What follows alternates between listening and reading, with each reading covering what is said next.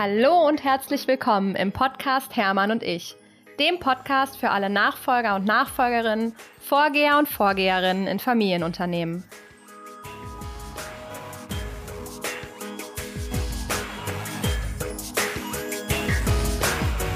Hallo liebe Dina, ich freue mich sehr, denn wir haben heute jemanden im Podcast, den ihr alle schon kennt.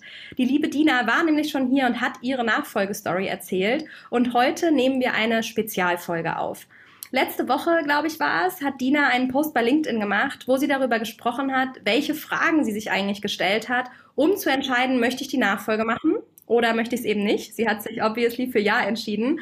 Und ich habe diesen Post gelesen und mir war sofort klar, wir müssen eine Podcast-Folge darüber machen, weil ich mir sicher bin, dass diese Fragen, sie haben mich bewegt und ich bin mir sicher, ganz viele von euch bewegen sie auch. Und deswegen habe ich Dina natürlich sofort äh, geschrieben und gesagt, hey, machen wir, machen wir eine Spezialfolge zu genau dem Thema.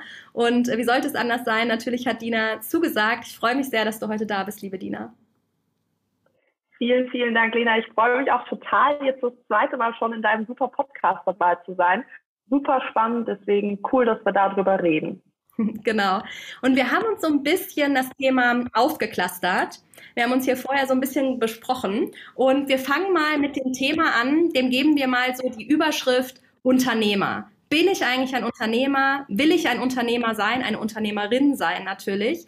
Und Dina, du hattest da in deinem Podcast so schön, äh, in deinem Post so schön gesagt, okay, wie stelle ich mir eigentlich die Arbeit vor? Was für ein Typ, typ bin ich? Will ich wirklich ein Unternehmen leiten und habe ich auch den Charakter und die Fähigkeiten dazu, dieses Unternehmen zu leiten? Nimm uns mal mit, was da wirklich deine Gedanken waren und vor allen Dingen, wie du diese Fragen auch für dich beantwortet hast. Ja, gerne. Also bei mir war es so, ich war damals noch im Museum. Ich hatte ja auch Kunstgeschichte und Philosophie unter anderem studiert und habe eine Zeit lang gedacht, ich möchte Kuratorin werden. Und dann war ich im Museum, habe da gearbeitet und war eigentlich so ein bisschen enttäuscht, weil man im Museum doch recht wenig mit Kunst zu tun hat, ähm, sondern da war sehr viel Administration, da war sehr viel ähm, Gelder beantragen und so weiter dabei. Und ähm, ja, ich muss ehrlich sagen, das war gar nicht das erstmal, was ich erwartet habe. Da, das war so der erste Punkt. Und dann war die Art des Arbeitens im Angestelltenverhältnis natürlich auch eine andere als die, die ich jetzt kannte aus meiner Familie. Also mein Vater ist Unternehmer, ich habe Onkel oder auch Tanten, die Unternehmer sind, mein Opa ist Unternehmer gewesen. Ähm, das heißt, das war irgendwie so eine, so eine Lebensweise, die ich eben gut kannte. Ja, und dann ähm, habe ich da länger drüber nachgedacht und habe irgendwie gedacht, nee, also so im Angestelltenverhältnis, das ist es eigentlich nicht, was ich möchte. Ähm, und ich möchte gern Unternehmerin sein. Ich bin auch jemand, ich, ich trage gern Verantwortung. Also ich, ähm, ähm, ich übernehme das auch dann, wenn, wenn Verantwortung da ist. Da scheue ich mich überhaupt nicht. Und ähm, ich glaube auch, dass das ganz wichtig ist, dass man diesen Charakterzug hat, dass man sagt, hier, ich nehme das in die Hand, ich mache das, ähm, ich gehe das an, ähm, wenn man dann ein eigenes Unternehmen leitet. Naja, und bei mir war dieser Punkt eben, dass ich kennengelernt habe, wie das Angestelltenverhältnis ist und dann auch, ich sag mal so ein bisschen mein Traum ist geburstet, als ich da gesehen habe, ähm, was man im Museum wirklich macht, ähm, inwieweit man wirklich mit Kunst zu tun hat. Und ähm, dann habe ich gesagt, Unternehmertum ist das Richtige und von mir war dann der Schritt eben hin zu dem Unternehmen, das mein Vater aufgebaut hat, und relativ frei. Ähm, ich kannte das Unternehmen schon gut und habe gesagt, du, pff, das würde passen doch. Ja. Und wenn du dir jetzt jemanden vorstellst, der vielleicht sich nicht so hundertprozentig sicher ist, ob er wirklich dieses, du hast jetzt schon gesagt, ich bin eigentlich jemand, der gerne Verantwortung übernimmt, was für dich ein Zeichen war, so hey, Unternehmertum könnte etwas für mich sein. Ähm, was würdest du noch für Punkte nennen, wo du sagst, da kann man mal so hinhören, um für sich festzustellen, ob Unternehmertum der richtige Job ist? Also ich finde auch, dass Führung ein wichtiger Punkt ist. Also bin ich jemand, der, ich sag jetzt mal, äh, als kleines Kind schon Klassensprecher war, dann vielleicht in irgendwelchen studentischen Initiativen auch eine Führungsrolle übernommen hat. Ähm, habe ich vielleicht auch schon meine ersten Joberfahrungen mit einer Führungsrolle gemacht und gefällt mir das, mache ich das gerne.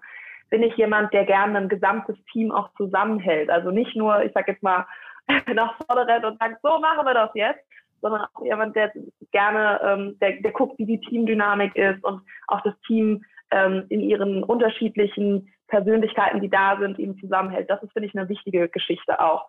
Und dann, glaube ich, ist auch ganz wichtig, ist man mutig. Also ist man mutig zu sagen, hier, ich meine, Unternehmertum bedeutet sehr viel Risiko. Das ist finanzielles Risiko, das ist aber auch persönlich viel Risiko, was man eingeht. Und ähm, wenn man grundsätzlich ähm, mutig ist, also ob das jetzt irgendwelche Sportarten vielleicht sind, die, ähm, keine Ahnung, Fallschirmspringen oder sowas, die viel Mut erfordern. Also ich würde jetzt kein Fallschirmspringen, nicht falsch verstehen. Ich glaube, man kann auch gut Unternehmer sein, ohne Fallschirmspringen. aber aber äh, ich gehe zum Beispiel sehr gerne klettern, so an, an ähm, Felsen.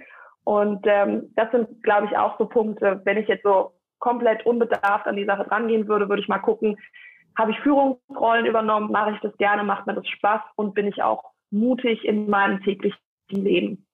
Ja, ich finde auch, wo du gerade so von Oder wie ist bei dir?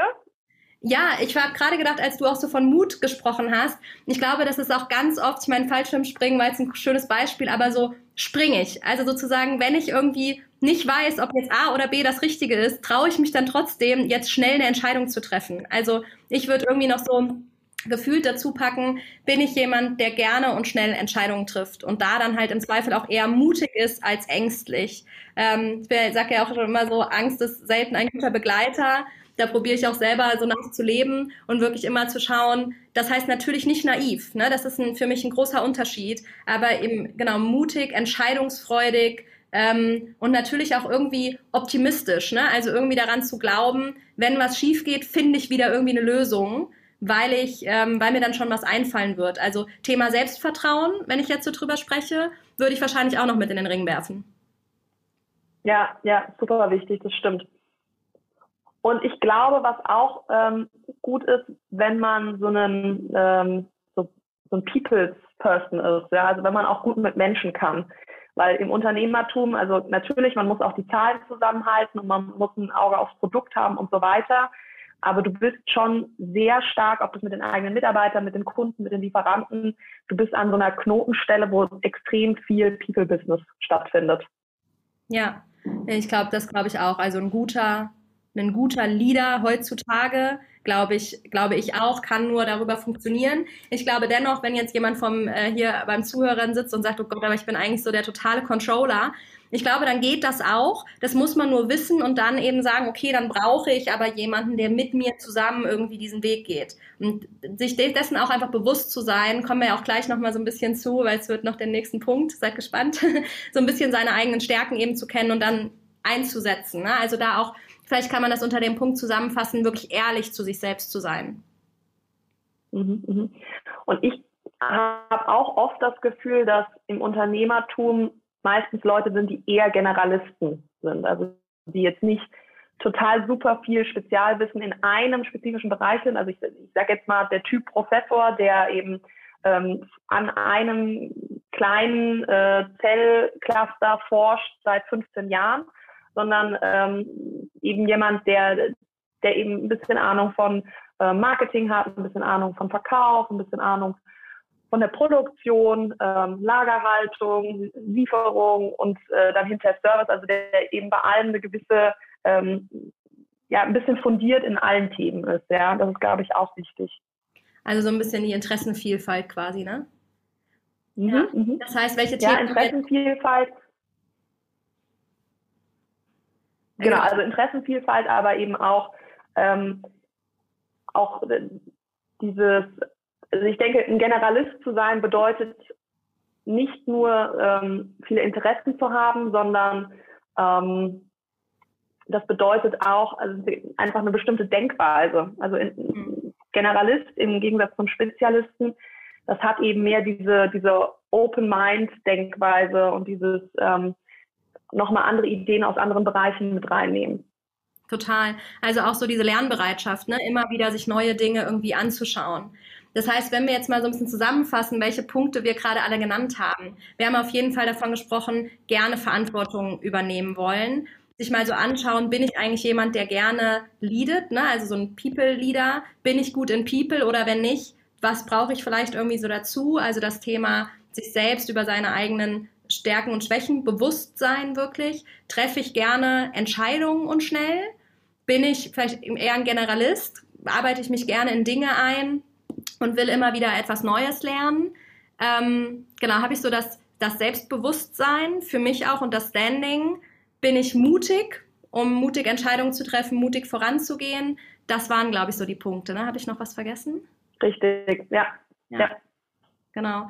Also unterm Strich im Prinzip kann man wirklich sagen, einmal bei sich ganz genau schauen und was wir jetzt auch ein bisschen, glaube ich, immer mitgeschwungen hat und ich glaube, die Meinung vertreten wir beide, es gibt, glaube ich, Dinge, die sind unabdingbar als Unternehmer. Die sind einfach wirklich wichtig. Und doch kann man Unternehmertum sehr individuell gestalten. Und ich würde immer, und ich glaube, so denkst du auch, wie ich dich kennengelernt habe, immer irgendwie dazu ermutigen und zu gucken, okay, wenn die Grundbasis stimmt, kann ich mir das Unternehmertum eben so bauen, durch Ergänzungen, durch andere Leute neben mir oder wie auch immer, dass es eben dann zu mir passt. Also da würde ich immer, würde ich immer zu ermutigen wollen. Absolut. Also auch genauso wie nicht jede Nachfolge gleich ist. Es gibt ähnliche Themen bei allen. Genauso ist es auch im Unternehmertum. Also auch da gibt es eben ähnliche Themen, aber trotzdem ist jeder Unternehmer anders. Und ähm, auch wenn man jetzt, keine Ahnung, auf unserer Liste zwei von diesen ähm, Punkten nicht hat, dann heißt es noch lange nicht, dass man deswegen kein guter Unternehmer ist. Überhaupt nicht. Man muss eben nur damit arbeiten können. Genau, also ich glaube, wenn es jetzt wirklich um diese Entscheidung geht, wollen wir euch ZuhörerInnen auch einfach nur was an die Hand geben, Möglichkeiten, wo ihr mal hinhören könnt, um für euch quasi die Confidence zu bekommen, diese Entscheidung für euch treffen zu können. Und total gut gesagt, an keiner Stelle soll das bedeuten, also wenn ihr da jetzt irgendwas mit Nein beantwortet, dann könnt ihr kein Unternehmer sein. Absolut im Gegenteil. Das sind nur Impulse von unserer Seite, die euch da unterstützen dürfen. Genau. Gehen wir mal zum nächsten Thema. Da haben wir eben schon im Vorgespräch so ein bisschen gesagt, das ist so das große Thema Familie. Denn wir sind ja nun mal im Familienunternehmen, wir sprechen über Nachfolge. Auch wenn es um eine externe Nachfolge geht, wird es eine Übergangszeit geben mit dem Vorgänger, der Vorgängerin, die dann vielleicht nicht Familie ist. Aber dennoch sind, glaube ich, genau diese Themen, du hast es so schön beschrieben, wie ist eigentlich das Verhältnis zu den Vorgängern, ja, also Familie oder auch nicht Familie, weil wir müssen uns halt bewusst sein, eine Nachfolge dauert ein bisschen und dann muss auch zusammengearbeitet werden. Und hat man das Gefühl, dass die Familie oder die Vorgeher und Vorgeherinnen diesen Weg auch mitgehen? Also wollen die sozusagen diese Nachfolge auch? Was sind deine genau. Gedanken? Also, ja, also, wenn wir uns jetzt erst anschauen, ja, dann äh, jetzt keine wissenschaftliche Erhebung, sondern das sind äh, persönliche ähm, Beobachtungen. Bei externen Nachfolgen kann so eine Nachfolge entweder wirklich von einem Tag auf den anderen stattfinden oder mit einem gewissen Zeitpuffer, aber da sind meistens so ein, zwei Jahre angesetzt. Und dann ist meistens derjenige, dem das Unternehmen vorher gehört hat, dann auch raus. Bei Familiennachfolgen ähm, stellt sich das für mich anders dar. Also es gibt natürlich auch den harten Bruch, also ähm, von einem auf den anderen Tag ist der Nachfolger da und der davor nicht mehr. Das ist meistens, ähm, wenn, ja, also ein dramatisches Erlebnis, wie zum Beispiel jetzt ein, ein Todesfall oder sowas ähm, passiert. Ähm, das sind Gott sei Dank nur Sonderfälle. Ähm, meistens läuft es in der Familiennachfolge so, dass da ein zeitlicher Übergang ist, sage ich mal so ein weicherer Übergang, ähm, wo dann die eine Person eingearbeitet wird und die andere eben das so ein bisschen ausklingen lässt. Und da gibt es auf jeden Fall, kenne ich, ähm, Zeitfenster von auch einem Jahr, zwei Jahren, aber ich kenne auch genug Nachfolgen, wo es dann zehn Jahre und länger ist. Ne? Also ich finde es immer interessant, wenn ich in Unternehmen reingehe, wo die, die Nachfolger schon voll drin sind, sind äh, möglicherweise auch schon die alleinigen Geschäftsführer und ähm, arbeiten seit 10, 15 Jahren im Unternehmen und dann sehe ich trotzdem irgendwie da den Senior nochmal so um die Ecke schielen, ja. Und äh, also es gibt es schon, dass das dann auch der Senior vielleicht dann gerade mal um 4 Uhr morgens in die Produktion reingeht und allen erklärt, was da ähm, abzulaufen hat, obwohl er eigentlich schon gar nicht mehr dann die äh, Führungsgewalt hat. Ähm, das ist ein Thema, mit dem man sich auseinandersetzen muss, äh, dass dann möglicherweise ein 80-jähriger Vater oder Mutter ähm, dann nach wie vor im Unternehmen rumspringt. Das ist nicht bei allen so, aber ich habe es einfach schon relativ häufig beobachtet. Und wenn man sich jetzt das so überlegt, also könnte ich mir vorstellen, ähm, sagen wir mal fünf Jahre, sagen wir mal zehn Jahre mit meinen Eltern oder Onkel, Tante zusammenzuarbeiten, dann ähm, sollte die Antwort besser eher Ja sein als Nein. Weil ihr werdet eng zusammenarbeiten. Ich sehe das jetzt mit meinem Vater. Ich hatte noch nie so viel Kontakt wie jetzt mit meinem Vater in meinem ganzen Leben. Ne? Das liegt daran, dass mein Vater immer gearbeitet hat. Und klar, im Urlaub hatten wir dann viel Kontakt, aber über so eine lange Zeit hinweg wie jetzt, also ich bin seit zweieinhalb Jahren im Unternehmen, wir sehen uns jeden Tag, also jeden Werktag und treffen viele Entscheidungen zusammen, sind in vielen Meetings zusammen. Das ist ja, das ist eine ähm, das ist einfach eine lange Zeit, die man zusammen verbringt. Und da ist schon gut, wenn man sich dann auch versteht und gut miteinander klarkommt. Nachfolge bedeutet immer, dass Konflikte da sind. Nachfolge bedeutet immer, dass ähm, das Verhältnis zwischen den beiden Parteien sich ändert, weil eben die eine Partei mehr Verantwortung übernimmt und da ist eine gewisse Emanzipation, die stattfindet, nämlich von der Tochter, dem Sohn hin zu dem Geschäftspartner und hinterher sogar hin zum Chef. Das ist eine krasse Entwicklung, die da stattfindet. Und ähm, die Parteien sollten meiner Meinung nach sich, also sollten wohlgesonnen in die gesamte Nachfolge reingehen und auch konstant daran arbeiten, dass das Verhältnis gut ist und bleibt. Ähm, auf jeden Fall machen wir es so und wir fahren gut damit. Ähm, denn die Nachfolge, die passiert meiner Meinung nach nicht einfach mal so. Also für Nachfolge muss man sich schon auch ein bisschen anstrengen und das eben auch beide Parteien. Also wenn Senior, äh, die Seniorpartei dann so sagt, so von wegen, ja, du musst ja hier alles lernen und ähm, so funktioniert Nachfolge, du musst es machen, dann stellt das die nachfolgende Partei echt auch so ein bisschen ähm, ja in die Wüste, weil du brauchst eben das Zutun. Du musst die Mitarbeiter ja auch für dich gewinnen und da ist es ganz wichtig, dass die Seniorpartei eben da auch die Mitarbeiter mit reinholt ins Boot. Ähm, es geht auch darum, die, äh, zum Beispiel das Selbstbewusstsein als Unternehmer in dem täglichen Business auch ähm, zu bekommen.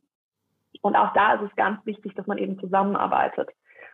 Und ähm, ich denke, der härteste Schritt ist eigentlich dann das finale Loslassen ähm, von, von, von der Senior-Generation, weil da eben dann gefordert wird, dass etwas, was man für lange Zeit aufgebaut hat, wo man lange Zeit mit dran gearbeitet hat, dass man da jetzt jemanden und auch wenn man seiner Tochter, seinem Sohn total vertraut, ist es ja trotzdem ein großer Vertrauensbeweis nochmal, final ähm, diese Verantwortung dann zu übergeben und zu sagen, okay, ich vertraue dir so sehr, dass ich dir dieses Baby, sage ich mal, das ich für ähm, so viele Jahre gehütet und gepflegt habe, komplett an dich übergebe.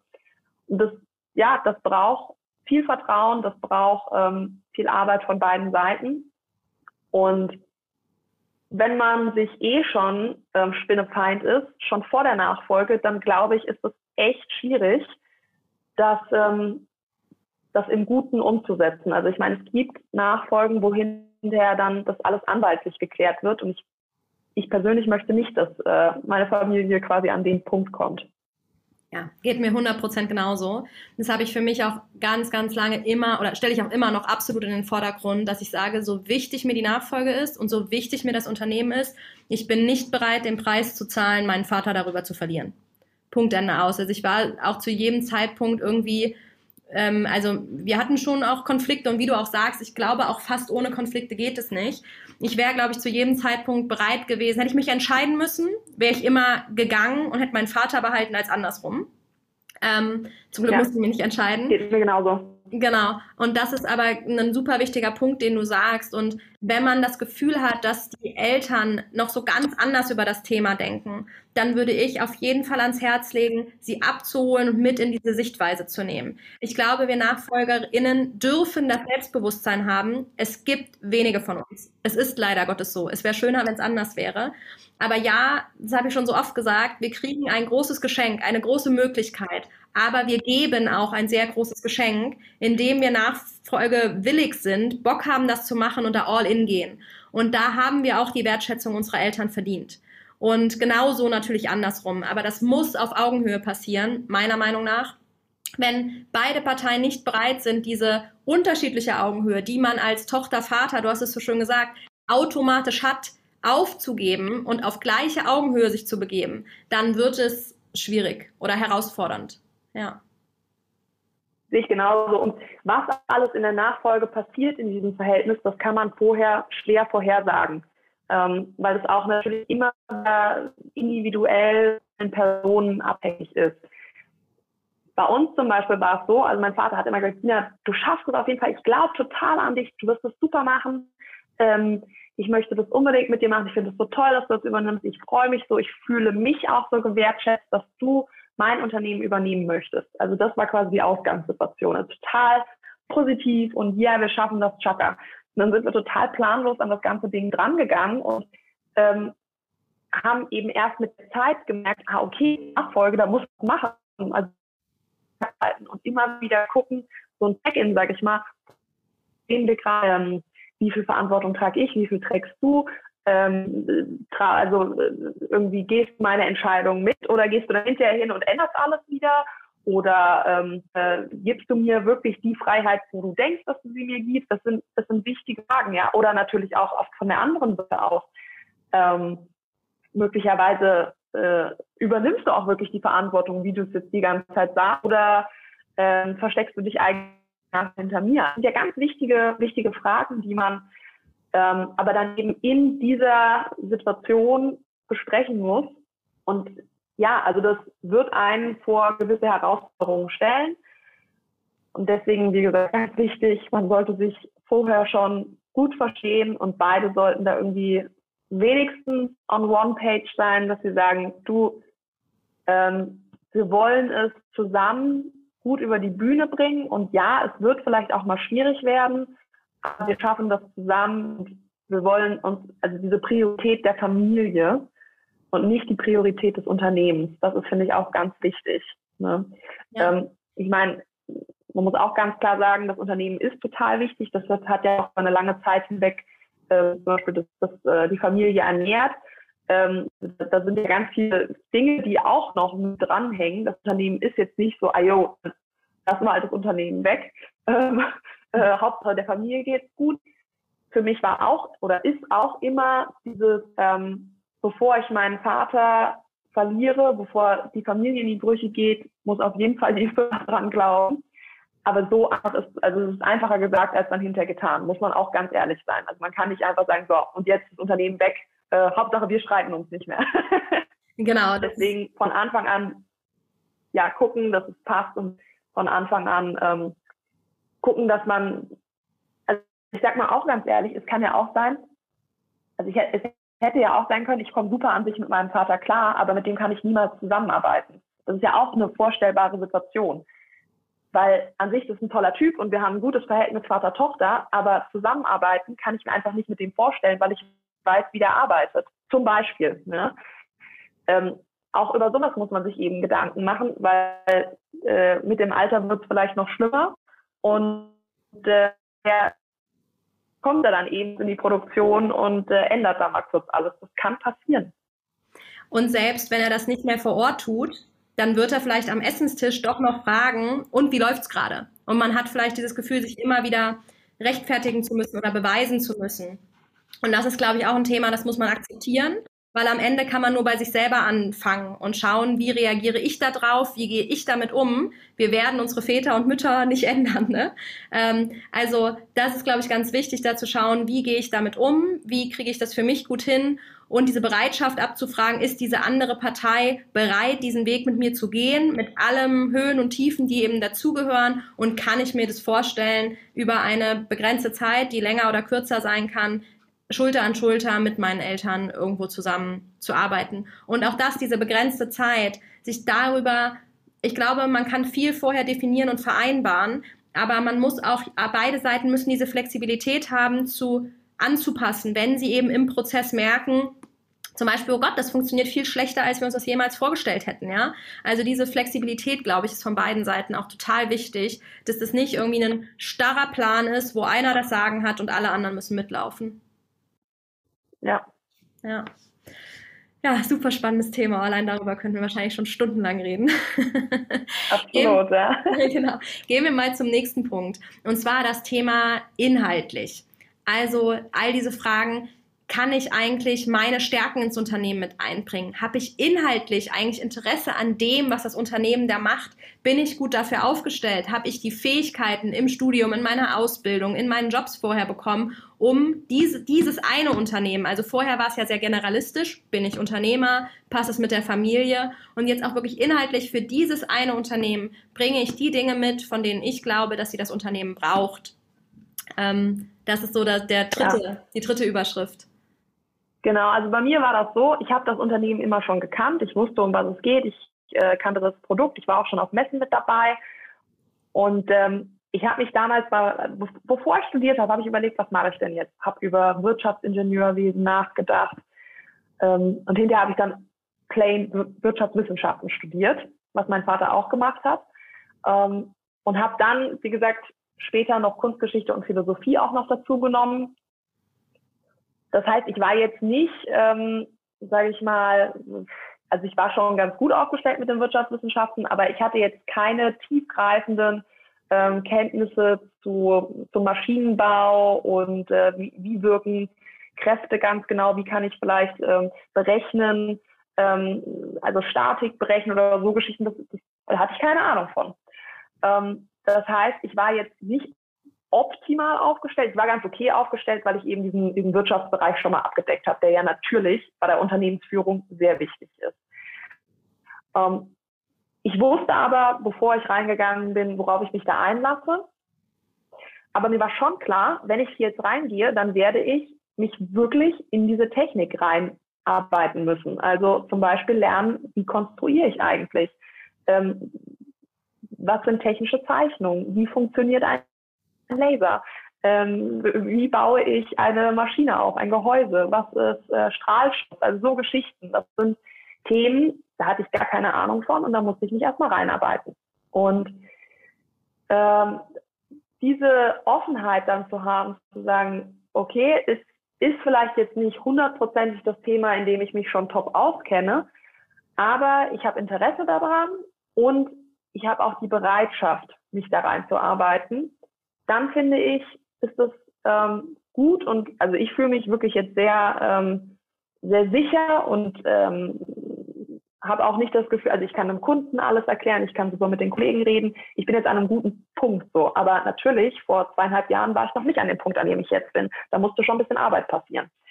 Ähm, wenn man jetzt, ich sage jetzt mal, man möchte äh, die Bäckerei übernehmen äh, aus der Familie und macht eben vorher einen Bäckermeister, dann ist das natürlich eine Top-Ausbildung für den Job, den man später erlernt.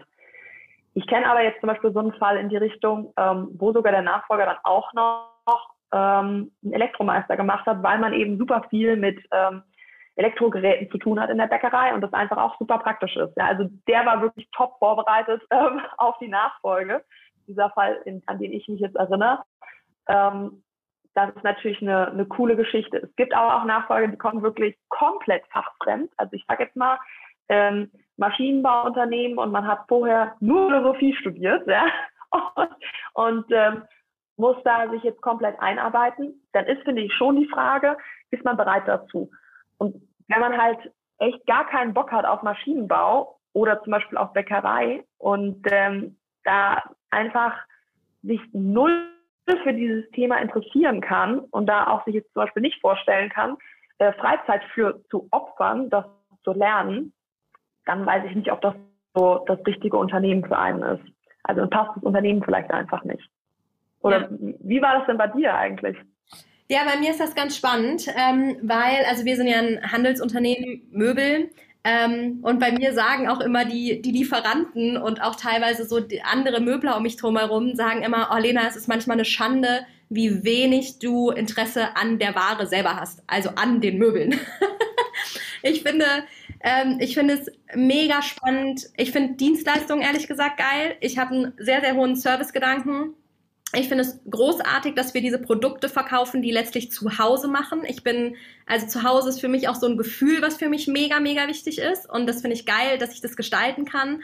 Aber ich finde es so viel geiler, Strategien zu machen für unsere Kunden. Wie können wir besser werden? Ähm, wie können, wie können wir besser führen? Wie können wir mit unseren, aus unseren Mitarbeitern mehr rausholen? Als dass es mich interessiert, ob jetzt dieser neue X Dickbumsstoff, keine Ahnung, jetzt die größte Erfindung der Welt ist oder so, ja. Also ich bin ein ziemlicher Waren-Nerd sozusagen, was da die Ware angeht, die wir selber verkaufen. Ich könnte auch kein Sofa verkaufen, weil ich schlichtweg keine Ahnung habe. Ich kann natürlich ein bisschen was sagen, aber ich habe wahrscheinlich 20 Prozent von dem Wissen, das unsere ähm, Verkäufer haben und äh, 10 Prozent von dem, was unsere Monteure haben.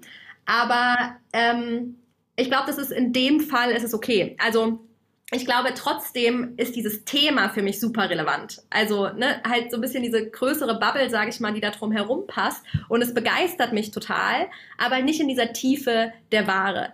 Aber ich glaube, da kann man, da muss man auch bei jedem Unternehmen so ein bisschen gucken, was, wie ist das Unternehmen aufgestellt und was erfordert es eigentlich. Ne? Also ähm, mein Vater war auch nie der große Möbelfreak. Mein Uropa natürlich total. Der hat als Tischler angefangen. Das war halt sein Ding. Ne? Ich würde mich eher bezeichnen als ich bin ein Handelsfreak. Ich mache super gerne Handel. Ich könnte theoretisch auch was anderes verkaufen als Möbel. Das wäre mir wahrscheinlich nicht ganz so wichtig. Finde es aber ganz geil. Ich mag die Branche gerne.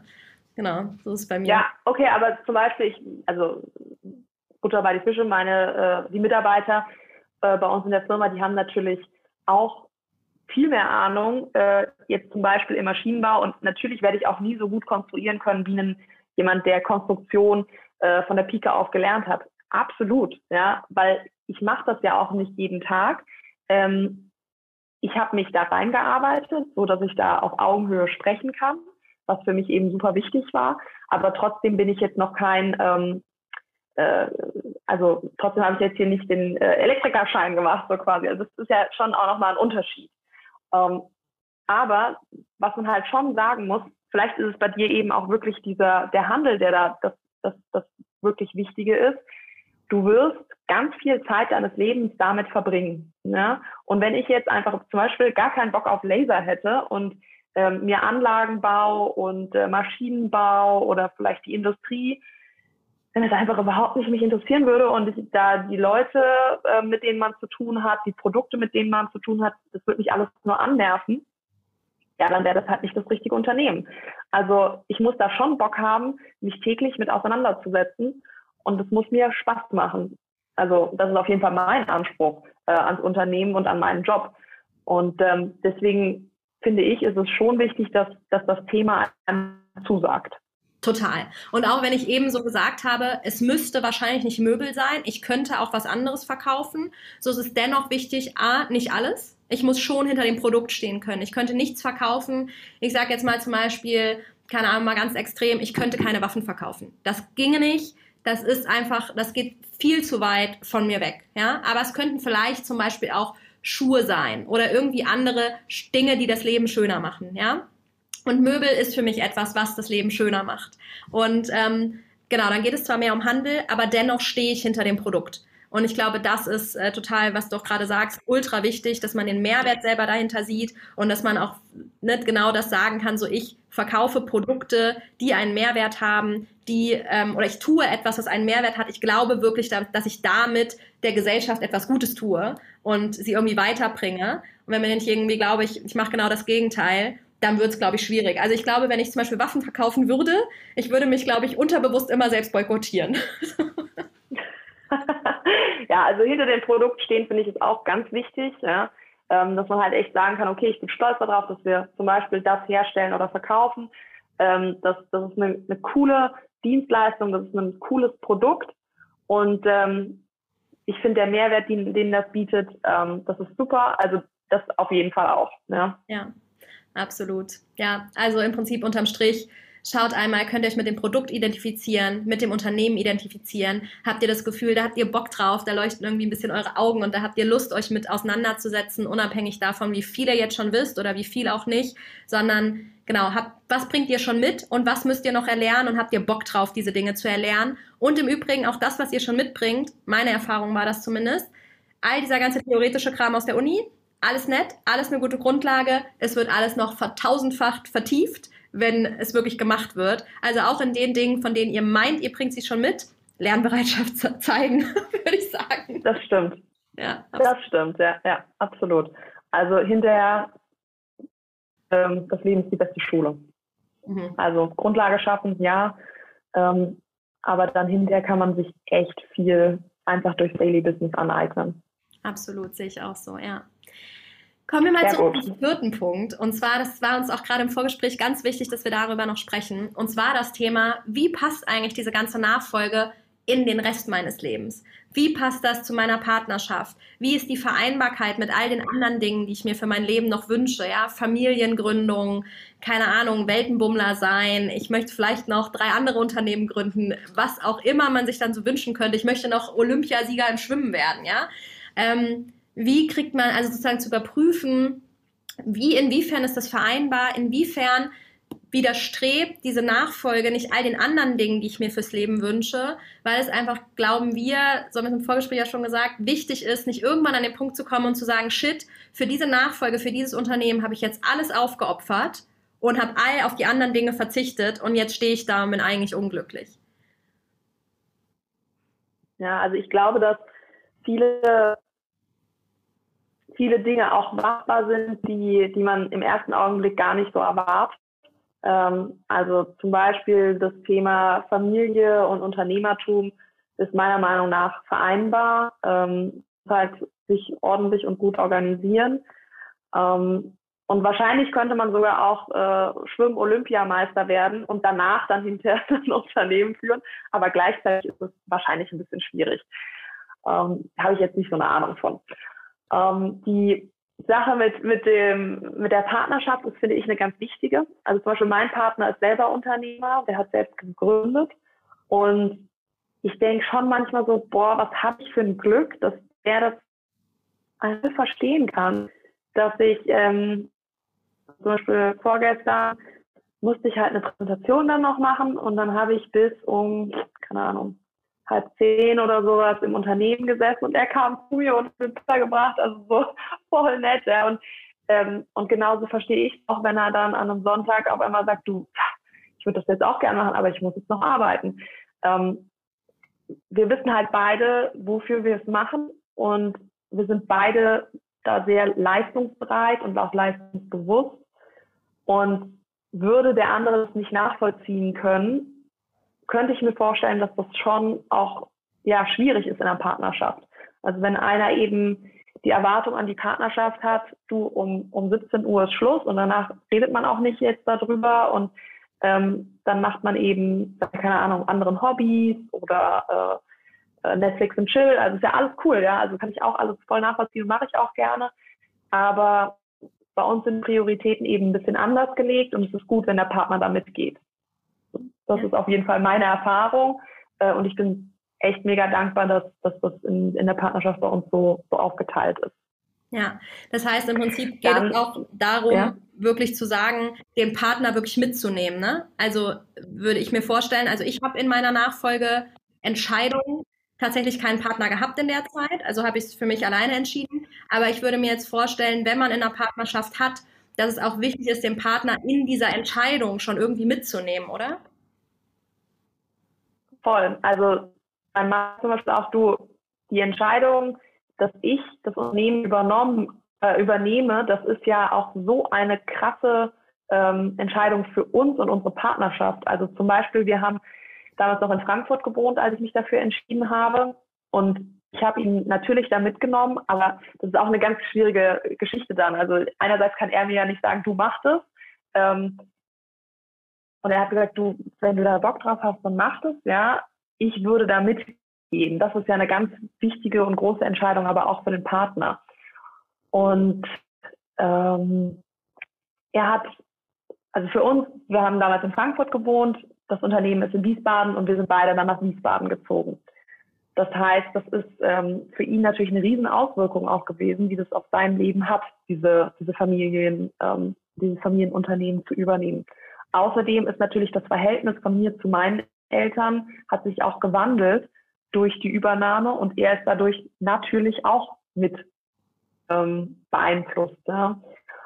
Und deswegen, ja, also einen Partner haben, der da Weitsicht hat, wenn diese Entscheidung getroffen wird und dann die Entscheidung, ähm, wenn er sagt, ich gehe sie mit, dann auch wirklich mitzugehen, das ist schon super wichtig. Ähm, also es geht nicht nur eben um die Stunden, die da geschrubbt werden, sondern es geht auch darum, was das mit der Gesamtfamiliendynamik macht, was das ähm, möglicherweise mit Wohnorten zu tun hat. Ähm, das ist ein Lebenskonzept, was man sich da aussucht. Und das sollte natürlich auch mit dem Partner zusammenpassen. Ja.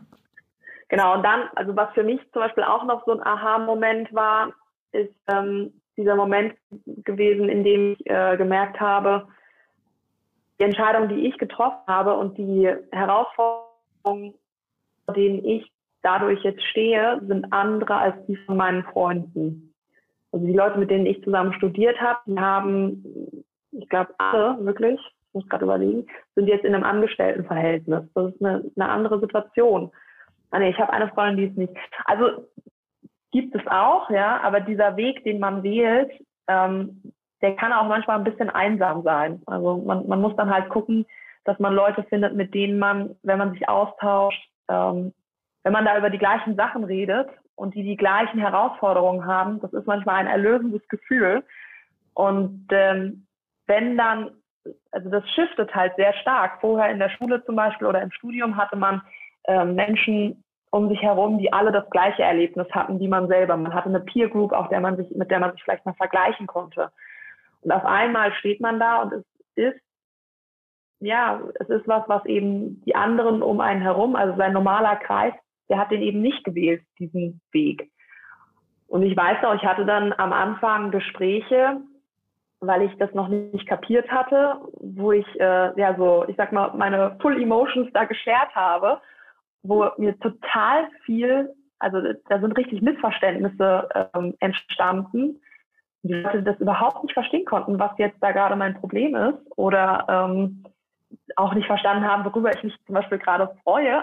Mhm. also da, äh, da war so, ja, da war, war ein ähm, Unverständnis, was mir da äh, gegenüber, äh, was mir da entgegengebracht wurde. Und das eben auch zu kapieren, die besten Freunde werden immer die besten Freunde bleiben, aber man redet auf einmal so ein bisschen über andere Sachen. Das, ähm, das wird passieren. Ja. Oder hast du dann andere Erfahrungen gemacht? Vielleicht ist es ja auch total persönlich bei mir jetzt.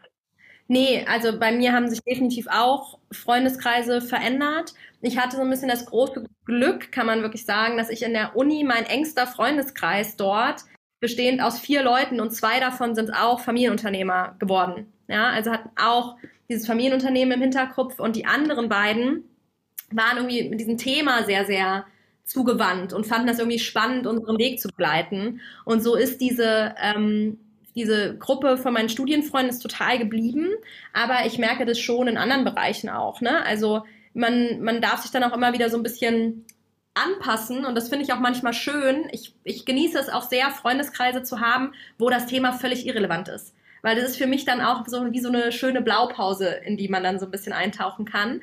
Ähm, ich verstehe aber total, was du sagst und mir hat dieser Austausch auch total gefehlt, weil zwei Leute, so gern ich die beiden Jungs habe, sind eben auch nicht die komplette Peer Group. Ja, also ich hatte dann zum Beispiel diese Themen, ja, aber diese Themen, die mich als Frau beschäftigen, da möchte ich mich auch gerne mit jemandem zu austauschen. Das konnten dann wiederum diese beiden, obwohl sie Nachfolger sind, aber eben männliche Nachfolger, gar nicht nachvollziehen oder sich zumindest nicht so sehr mit mir da reindenken.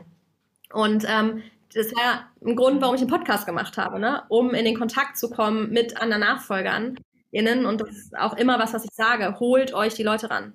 Es ist, ähm, es macht so viel einfacher. Total. Genau, also so eine ähm, Gruppe für den Austausch zu haben, äh, andere Nachfolgerinnen, das ist echt super cool. Und genau, also nicht falsch verstehen, man bleibt natürlich mit seinen Freunden nach wie vor auch befreundet, wenn, wenn das eine gute Freundschaft ist. Aber dieses, ähm, dieses Austauschen über diese Themen ist manchmal einfach schwieriger mit ähm, Leuten, wenn die das überhaupt nicht nachvollziehen können, weil die in einer komplett anderen Situation sind. Ja. Und man muss ja auch sagen, also so Nachfolge, da sind ja auch immer ganz schön viele Vorurteile, die da dran geheftet sind. Also sowas wie, pff, die setzen sich ins gemachte Nest oder so. Ähm, da und wenn man dann halt kommt und sagt, du, ey, das ist so hart gerade, dann, dann verstehen das manchmal die Leute gar nicht.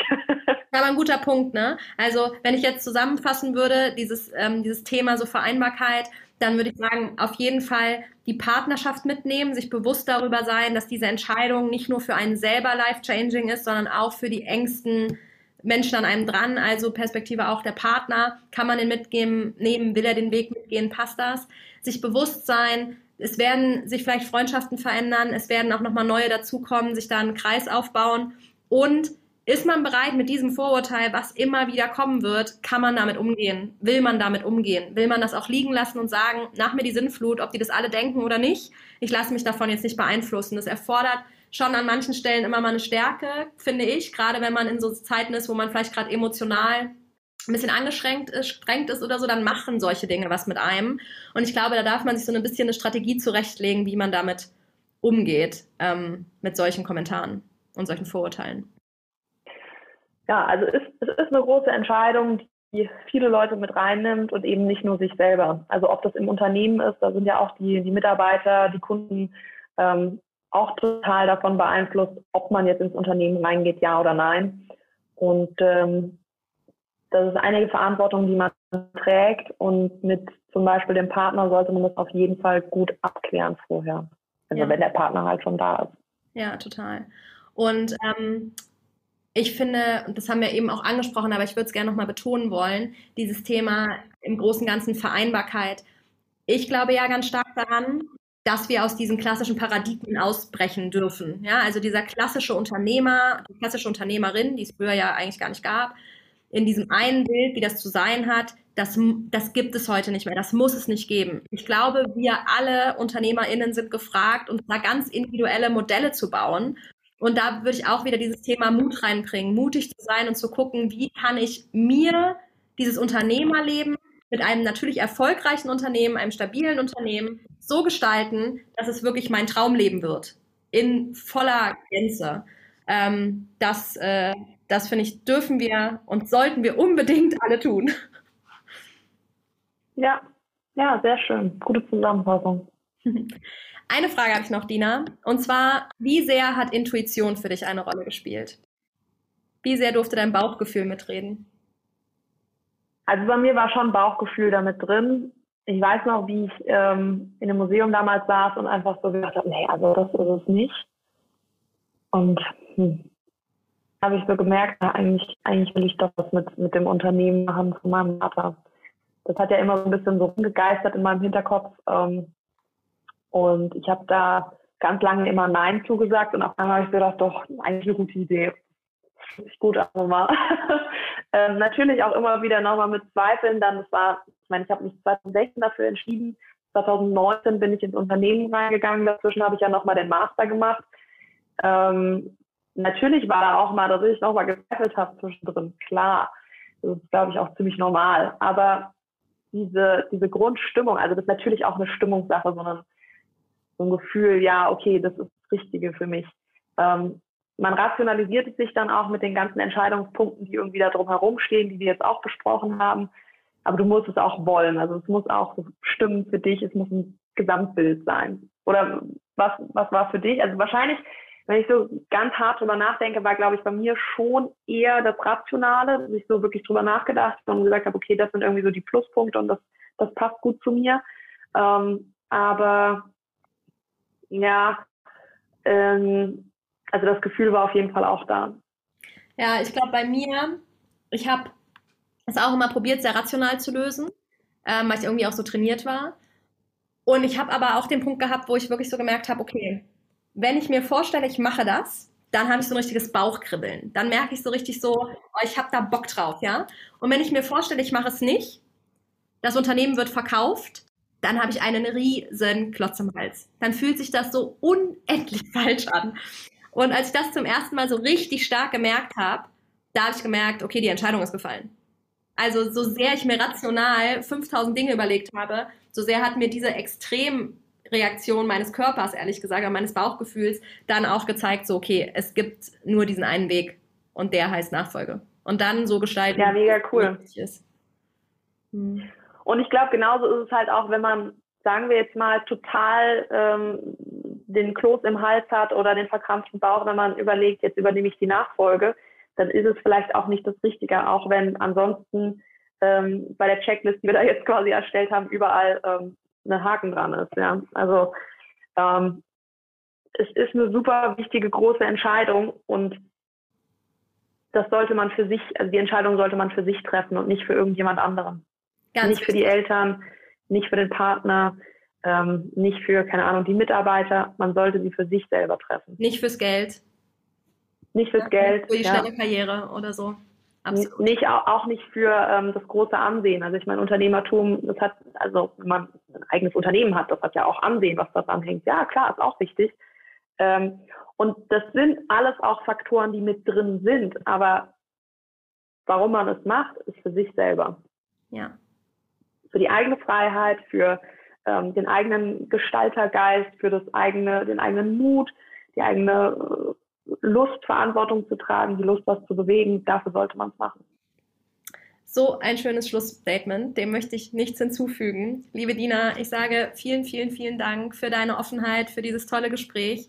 Ähm, liebe ZuhörerInnen, ich freue mich sehr auf euer Feedback. Ähm, ergänzt gerne, wenn ihr das Gefühl habt, ihr habt über irgendwas haben wir beide jetzt hier nicht gesprochen. Stellt uns eure Fragen. Wir freuen uns sehr darauf und stehen euch gerne zur Verfügung. Wir freuen uns über den Austausch. Wir haben uns ja gerade geoutet, dass auch wir den ähm, absolut noch brauchen. Also nur weil wir jetzt hier im, im Podcast sind, heißt es nicht, dass wir schon genug davon haben kommt gerne auf uns zu. Und ähm, ja, ich sage nochmal vielen, vielen, vielen Dank. Vielen Dank, Lena, dass ich nochmal dabei sein durfte. Das hat mir so Spaß gemacht und super cooles Thema. Ähm, ich denke, auch für mich war das jetzt einfach ein tolles Gespräch. Dankeschön. Ich danke dir.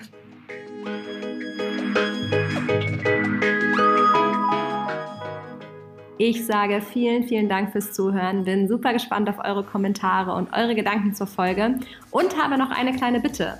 Und zwar kann man jetzt seit neuestem auf Spotify auch Podcasts bewerten, nicht nur bei iTunes. Und deswegen würde ich mich riesig freuen, wenn ihr euch kurz Zeit nehmt und mir euer Feedback und eure Sterne dalasst und dadurch natürlich den Podcast zu noch mehr Sichtbarkeit für die Menschen verhelft, die mit dem Thema Nachfolge sich beschäftigen, beschäftigen wollen für die das einfach eine große Hilfe sein kann, eine große Unterstützung. Also nehmt euch gerne die paar Sekunden Zeit. Mein Dank ist euch sicher und ich wünsche euch eine tolle Zeit. Bis in zwei Wochen. Eure Lena.